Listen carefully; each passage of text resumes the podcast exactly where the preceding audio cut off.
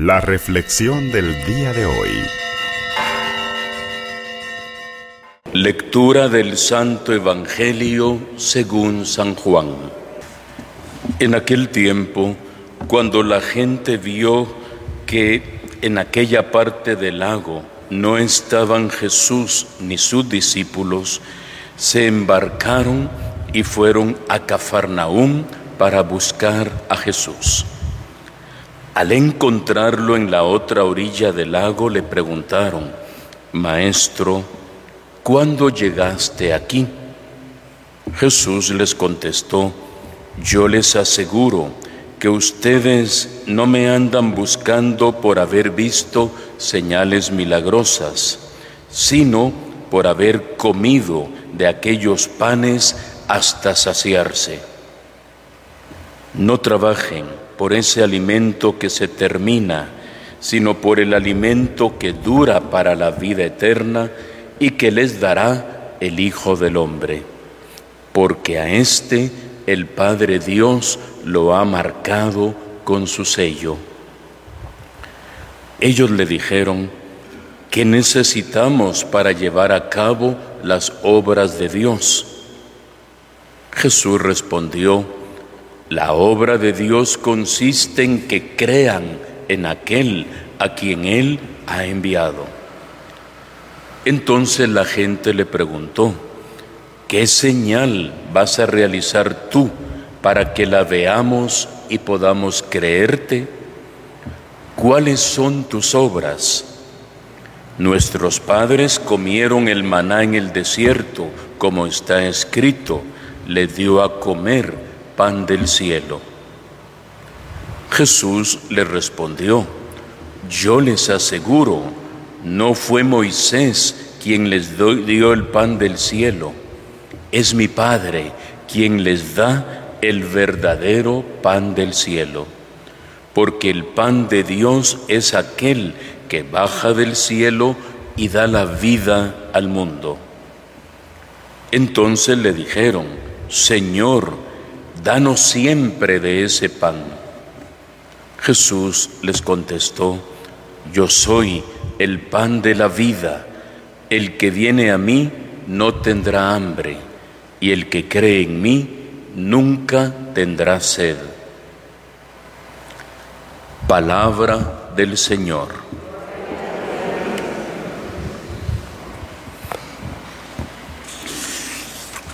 Escuchamos hoy, queridos hermanos y hermanas, en la primera lectura, uno de los detalles, diríamos, más tristes y a veces algo repetitivos en la vida del pueblo de Israel, especialmente en su caminar por el desierto. Todos sabemos lo que puede significar caminar mucho en la vida, especialmente en condiciones adversas, pensemos en terrenos áridos, pensemos en nuestros hermanos muchas veces migrantes que tienen que atravesar desiertos para llegar a su destino, o nosotros mismos en medio muchas veces de calor, uno puede cansarse, uno puede fatigarse. Y por eso uno pudiera comprender de alguna manera las penas que pasaba el pueblo de Israel peregrinando todavía sin rumbo fijo por el desierto.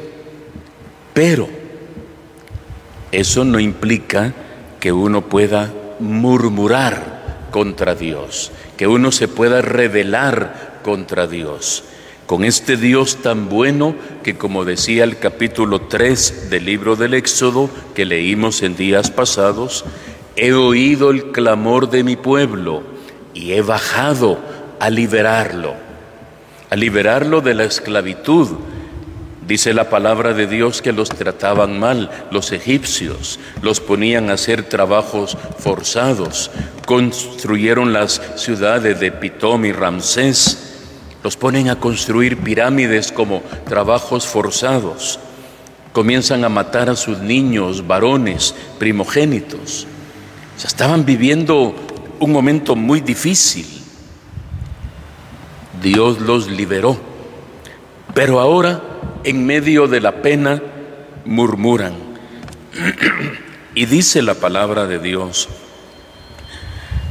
todos los hijos de Israel murmuraron contra Moisés y decían, ojalá hubiéramos muerto junto a nuestros hermanos allá en Egipto. Imagínense hasta dónde puede llegar la ingratitud de una persona. La pérdida de la memoria, no por eh, los años de la vida, sino la pérdida de la memoria del agradecimiento de lo bueno que Dios ha sido. Y como un pecado trae otro pecado, murmuran y mienten, porque dice, mejor hubiéramos muerto allá en Egipto, cuando nos sentábamos junto a las ollas de carne y comíamos pan hasta saciarnos. Esa es una mentira. ¿Cuál olla de carne? Si estaban viviendo como esclavos. Y un poquito más adelante van a decir, sí, recordamos la cebolla, los puerros, y empiezan a decir todo lo que tenían.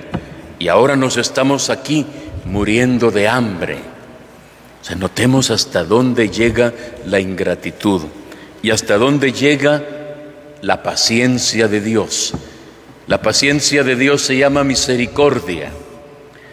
Moisés habla con Dios y Dios responde y les manda un doble alimento. Por las mañanas una especie de rocío, una especie de, escarcha, que ellos no sabían qué es eso. Y por eso preguntaban, ¿qué es eso? Y en hebreo eso se dice maná. De ahí le viene el nombre de maná, al pan que bajaba del cielo, porque ellos decían, ¿qué es eso? En hebreo, mahaná. Y luego en la tarde mandaba, dice, unas bandadas de codornices para que comieran carne. O sea, notemos hasta dónde está la divina condescendencia, hasta dónde Dios es capaz de abajarse y de estar cercano siempre a su pueblo no obstante la murmuración, no obstante la rebeldía, o como dirá Moisés en algún momento, un pueblo de cabeza dura.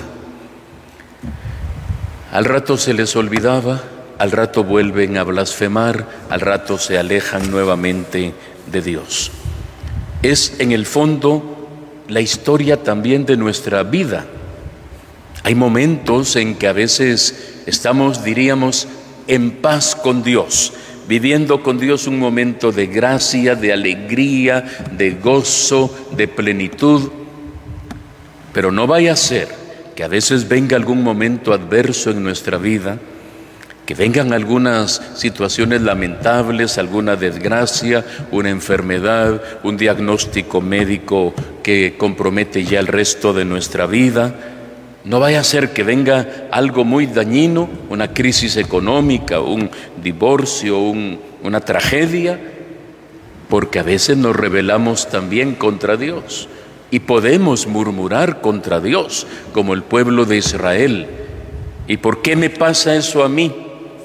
Si yo que trato de ser, decimos, buena gente o, o soy buena gente, ¿por qué me pasa a mí? Si yo estoy comprometido contigo en la iglesia, si yo te sirvo. Y todavía llegamos a veces a decir, ¿y por qué a esos que son malos no les pasa eso? Y uno que es tan bueno, cositas que a veces se nos van saliendo así como semi inconscientemente, pero que en el fondo es una murmuración contra Dios y sobre todo un olvido de lo que Dios ya ha hecho con nosotros. El Evangelio nos presenta hoy la continuación del episodio de la multiplicación de los panes y de los peces, que no lo oímos el domingo pasado porque era nuestra fiesta patronal y el Evangelio era el de Santiago. Pero el Evangelio del domingo pasado era la multiplicación de los panes y de los peces. Y continúa el Evangelio de hoy, que la multitud sigue buscando a Jesús. Dice que era una gran muchedumbre, pero a Jesús ya le duele algo en su corazón. Y lo que le duele es, me buscan porque les di de comer. No me buscan a mí, buscan por los beneficios que han recibido de mí. Otra vez la historia del pueblo de Israel. Acaban de comer, dice que eran más de cinco mil hombres, sin contar mujeres y niños. Si yo le preguntara a usted ahorita, ¿eso es o no es un milagro? ¿Qué me diría?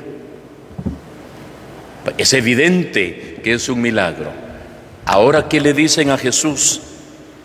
¿Qué señal vas a hacer para que creamos en ti?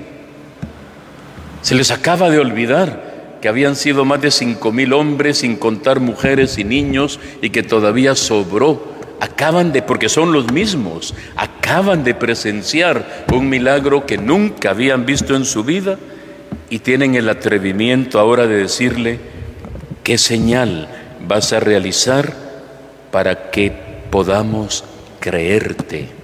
O sea, todavía no le creen, porque nuestros padres, dice, comieron el maná en el desierto.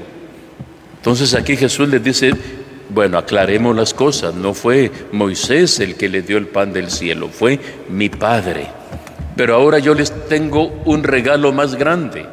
Yo soy el pan que ha bajado del cielo, y el que coma de este pan nunca tendrá hambre, y el que cree en mí nunca tendrá sed. O sea, notemos cómo también Jesús tiene paciencia con ellos.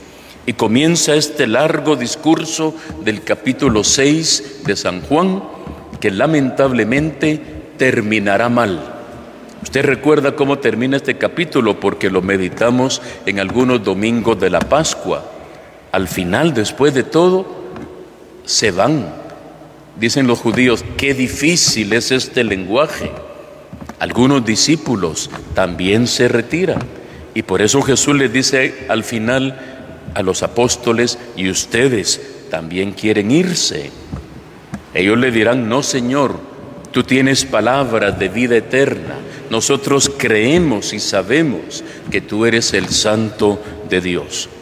Pero notemos cómo ante este nuevo milagro, yo soy el pan vivo bajado del cielo, muchos se resistirán y se alejarán.